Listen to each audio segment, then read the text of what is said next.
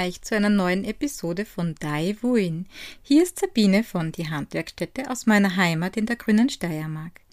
Zuallererst möchte ich diesen Podcast als unbezahlten Werbepodcast deklarieren, da er Informationen zu den Produkten, den Betrieben, den künstlerisch tätigen und den kunsthandwerklich geschickten Menschen und zu den Museen aus der Steiermark enthält.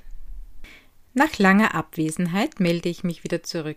Ich hatte ja nach der letzten Folge leider wieder einen Rückfall und war nicht in der Lage, halbwegs irgendetwas zustande zu bringen.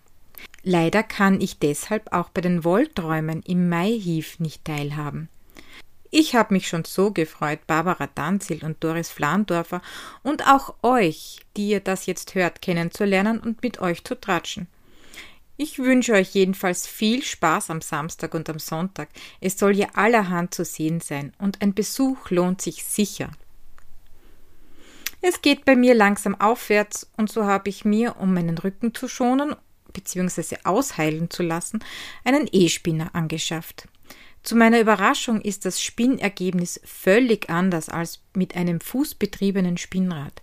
Es ist ein weiterer Schritt Richtung maschineller Produktion ein Übergang sozusagen. Es ist dabei aber nicht weniger gut oder schlechter, es ist eben anders. Das Garn ist vielleicht ebener oder gleichmäßiger, jedenfalls ist es schneller. Und wenn ich mir nun meine Garne so anschaue, anfühle, so ist das Besondere im handgesponnenen Garn das Gefühl beim Angreifen gar nicht so das Aussehen. Es hat ein Stück der Seele mit eingesponnen. Man kann die Spinnerin erfühlen. Ein Pullover aus handgesponnenem Garn wird niemals einen Zwilling haben, auch wenn das Muster gleich bleibt. Ein Garn, das mit einer Handspindel gesponnen wurde, hat für mich die meiste Seele, gefolgt vom Spinnrad. Ab dem E-Spinner gehe ich persönlich von einer maschinellen Produktion aus, was natürlich bezüglich Gleichmäßigkeit und Verarbeitung Vorteile hat. Und so ist es nicht nur die Zeit, die man für das Spinnen eines Garns benötigt, der ausschlaggebende Preisfaktor, es ist auch die Seele, die mit eingesponnen wird. Vor kurzem habe ich einen Artikel von Professor Karina Krömer gelesen, worin ein Stück Brettchengewebe aus Hallstatt beschrieben wurde. Wenn ich darüber nachdenke, wie alt dieses Gewebe ist und wie fein dieses gearbeitet wurde, so kann ich nur über die Kunstfertigkeit der damaligen Spinnerinnen staunen. Und obwohl die Hallstatt seit grob 2500 Jahre her ist, muss die Spinnerin von damals schon eine große Expertise gehabt haben. So habe ich mir nun gedacht, ich begebe mich auf die Suche nach den Anfängen der Spinnkunst. Tatsächlich sind die Anfänge der textilen Kunst nur indirekt zu erforschen. Da Fasern und auch Produktionsmitteln wie Spindeln oder Webrahmen organischen Ursprungs sind, also aus Pflanzen und von Tieren kommen, finden wir diese nun nicht mehr. Sie sind ja verrottet und können uns leider keinen Nachweis mehr geben. Aber im Podcast Erklär mir die Welt erzählt Professor Karina Krömer, dass sie einen sehr ungewöhnlichen Zugang gefunden haben, nämlich über die Kleiderlaus. Die Kleiderlaus, Pediculus humanus corporis, hat ihren Wohnsitz ausschließlich in der Kleidung, im Gegensatz zu ihrem Verwandten, der Kopflaus. Diese lebt direkt am Körper und mischt sich auch nicht mit der Kleiderlaus. Wissenschaftlern und Wissenschaftlerinnen ist es nun durch DNA-Untersuchungen gelungen, den Zeitraum ausfindig zu machen, in dem die Kleiderlaus aus der Kopflaus sich herausentwickelt hat. Und diese Spaltung war nun vor circa 76.000 Jahren. Also kann man davon ausgehen, dass Menschen vor circa 76.000 Jahren begonnen haben, aus pflanzlichen Fasern Garn zu machen, die dann zur Bedeckung dienten. Frau Professor Grömer berichtet auch von Berdeln, die in Gräbern gefunden wurden. Diese müssten wohl an Stoffen bzw. Fäden befestigt gewesen sein. Im Artikel von archäologieonline.de wurde über einen Fund berichtet. Es wurden nämlich Mammut-Elfenbeinperlen in den Weltkulturerbehöhlen des Achtals und Lohnedals gefunden. Diese waren wohl 42.000 Jahre alt und stammten somit aus der jüngeren Altsteinzeit. Zu dieser Zeit wurden die Fasern wohl mit der Hand gedreht, eventuell mit der Hand am Oberschenkel gedreht. Die Verwendung einer Spindel konnte nicht nachgewiesen werden. Dieser Nachweis konnte mit dem Fund eines Spinnwirtels aus den Grabungen von frühneolithischen Siedlungen in Griechenland erbracht werden. Der älteste Spinnwirtel stammt aus dem sechsten Jahrtausend vor Christus. Im Mitteleuropa tauchen die ersten Spinnwirtel und Webstühle ab ca. 5500 vor Christus auf. Da fand man auch Spinnwirtel aus Keramikfragmenten. Dabei wurden in Keramikscherben ein Loch in die Mitte gebohrt. Nach diesen Keramikscherben wurden diese scheibenförmigen Spinnwirtel hergestellt und ab der frühen Eisenzeit, also 800 vor Christus, waren diese Wirtel klein und verspielt, ja richtig künstlerisch gemacht. Während sich die Webtechniken in den folgenden Jahrhunderten verfeinerten und neue erfunden wurden, blieb die Spinntechnik immer gleich. Erst im Hochmittelalter finden wir die ersten Spinnräder in Mitteleuropa. Die Anfänge dieser Spinnräder, der sogenannten Spindelräder, sind wahrscheinlich in China vor 2000 Jahren zu finden. Diese Baumwollspinnräder kamen dann über die Handelswege nach Mitteleuropa. Ab dem 13. Jahrhundert finden wir eine Abwandlung dieser Baumwollspinnräder in Mitteleuropa in verschiedenen Chroniken, da die Qualität des Garns oft deutlich schlechter war als jenes von Handspindeln. So gab es sogar in einigen Städten, wie zum Beispiel Venedig oder Paris, ein Verbot von Spindelrädern. Dennoch setzten sich diese Spindelräder durch und wurden weiterentwickelt. Das Spinnen mit einem Spindelrad hat das Problem, dass es kein fortlaufender Prozess ist. Wie bei einer Handspindel wird der Faden verdreht und muss dann in einem zweiten Arbeitsschritt aufgewickelt werden, bevor wieder eine Länge Faden gedreht werden kann. So wurde der Spinnenflügel erfunden. Nun konnte fortlaufend gesponnen werden. Die erste Darstellung eines Flügelspinnrades ist im Hausbuch der Fürsten Waldburg Wolfegg aus dem Jahre 1480 zu sehen. Auch Leonardo da Vinci arbeitete an einer Verbesserung des Spinnrades. Seine Skizzen dazu stammen aus dem Jahre 1490. Ein YouTube-Video über einen Nachbau dieses Spinnrades findet ihr wieder in den Shownotes. Mitte des 16. Jahrhunderts wurde nun der Fußantrieb erfunden. Dieses Spinnrad ist nun jenes Spinnrad, das wir auch heute noch benutzen. Die weiteren Entwicklungen beziehen sich nur mehr auf die industrielle Ausrichtung. Louis Paul und John Wyatt erfanden 1738 die erste Spinnmaschine, wobei aber nicht bekannt ist, wie genau diese Maschine funktioniert hat. Die Qualität des Garns konnte offenbar nicht überzeugen.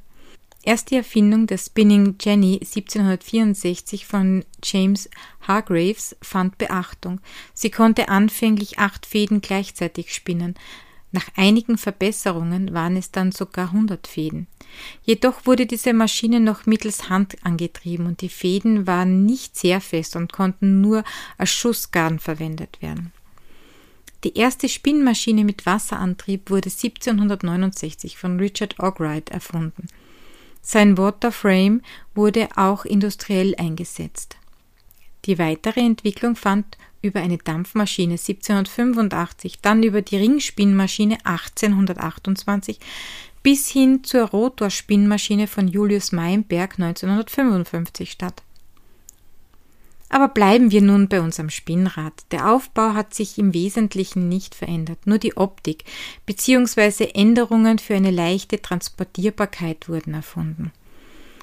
Ein Spinnrad wird nun von unten her so aufgebaut. Der Antrieb erfolgt über das Trittbrett. Traditionell ist es für den rechten Fuß gefertigt, aber es gibt auch Doppeltrittantriebe, wobei mit beiden Füßen abwechselnd angetrieben wird. Der Knecht ist nun die Antriebsstange, die über eine Kurbel das Schwungrad antreibt. Mit diesem Schwungrad wird nun die Antriebsschnur bewegt, die nun ihrerseits den Spinnwirtel antreibt. Dieser Spinnwirtel dient der Übersetzung des großen Schwungrades. Der Spinnwirtel ist nun entweder mit dem Flügel oder der Spule verbunden, welche dann für die Drehung, den Drall, sorgt. Dafür den Einzug der Flügel und die Spule in unterschiedlichen Geschwindigkeiten laufen müssen, wird nun beim Flügelantrieb die Spule gebremst, wobei beim Spulenantrieb der Flügel gebremst wird. Ein tolles YouTube-Video mit der genauen Erklärung habe ich euch wieder in den Shownotes verlinkt. Mit den Bildern ist es leichter, die Antriebsarten zu verstehen. Wer nun aber die Erfindung des E-Spinners gemacht hat, konnte ich leider nicht ausfindig machen. Jedenfalls finde ich diese Erfindung eines elektrisch angetriebenen Spinnrades für unsere Spinnerinnen großartig. Trotz all der Einschränkungen. Aber durch diese Erfindung können Menschen mit Wirbelsäulen, Hüft- oder Fußproblemen auch spinnen.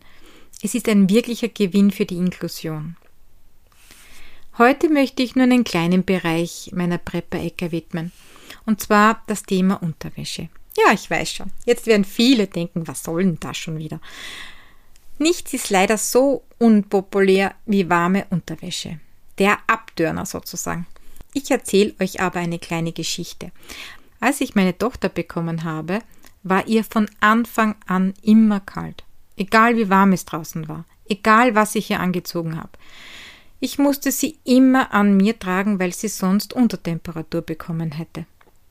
Eines Tages traf ich eine ältere Hebamme und erzählte ihr davon. Sie gab mir den Tipp mit der Unterwäsche aus einer Seiden-Wollmischung.